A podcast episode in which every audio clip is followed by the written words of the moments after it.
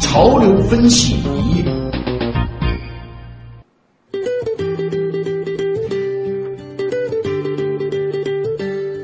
潮流分析一，一起来关注一下。中国研究人员在昨天说，受人体组织自修复过程启发，他们研制出了一种自修复复合水凝胶，具有潜在的生物医学应用价值。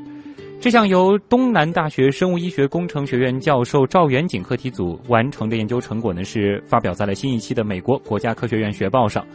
水凝胶材料由于其独特的柔软性及保水功能，被广泛用于生物传感、组织工程等方面。但这种材料在生物医学领域呢，也面临着应用局限。由于组成稳定、结构单一，它还无法实现自修复功能。赵元景课题组提出了构建三维交联网格复合凝胶体系的方法来解决这一难题。他们首先将无自修复功能的水凝胶做成三维有序多孔结构，然后将另外一种有自修复功能的水凝胶灌注到多孔结构内部。这种方法获得复合材料就具有自修复功能，完全断开的材料呢都可以被修复。上海昨天是刚刚宣布正式开启了夏天模式。那根据最新的气象预报，明天降水停止之后啊，到本周日气温将会逐步回升，周末的最高气温将会达到三十度。那随着温度的逐渐升高，大家的饮食习惯可能也会随之调整。比如说，在这个季节大受欢迎的啤酒、小龙虾等等。说到啤酒这种最常见的饮品，如果说你还停留在德国啤酒才最地道这个层面，那么就有些落伍了。其实对于精酿啤酒而言，口感上呢有很多细分。最近啊，美国啤酒制造商协会就给出了最新调研结果和数据。根据介绍，啤酒爱好者对啤酒质量、口味和啤酒多样性的追求，推动着精酿啤酒市场的发展。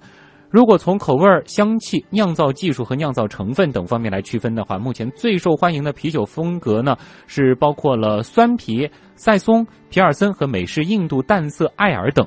数据显示，去年美国精酿啤酒出口量是增长了百分之四点四，国际主要市场，特别是亚太地区的需求增长迅速。那么，单就日本市场而言，其增长率是超过了两成，而出口中国的数量占到美式精酿啤酒出口总额的百分之三点二。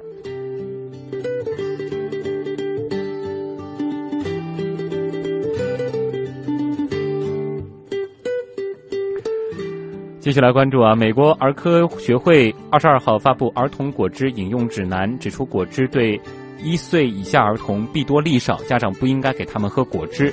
此前呢，美国儿科学会一直建议不要给六个月以下的婴儿喝果汁，但鉴于越来越多的证据显示饮用果汁可能会引发儿童肥胖和龋齿，该组织决定把不喝果汁的年龄建议从六个月提高至一岁。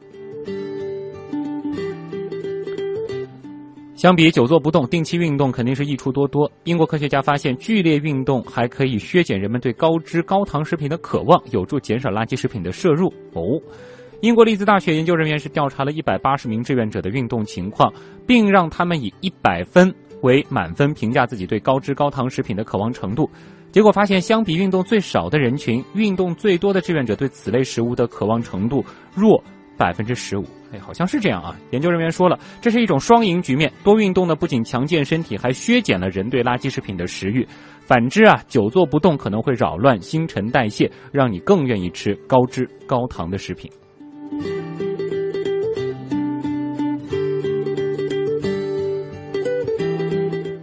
对于番茄这一常见的果蔬，大家一定不会感到陌生。胃癌呢，作为全球第四大常见癌症，与遗传因素、饮食习惯等因素有着密切关系。那么，大家是否知道番茄和胃癌的关系呢？近日，来自美国和意大利的研究人员发现，两种意大利南方品种番茄的全提取物能够抑制胃癌细胞生长及其恶性特征。这研究成果是发表在了相关杂志上。那么本次研究当中，研究人员检测分析了整个番茄亲脂性提取物对胃癌细胞系的作用，发现两个西红柿品种的全提取物能够抑制恶性细胞的生长和复制。它能够影响细胞的关键过程，阻碍其迁移。同时呢，通过调节视网膜母细胞瘤家族蛋白和特异性细胞周期抑制剂，使癌细胞发生凋亡。这为未来的研究铺路，在预防和治疗方面都有着广阔的前景。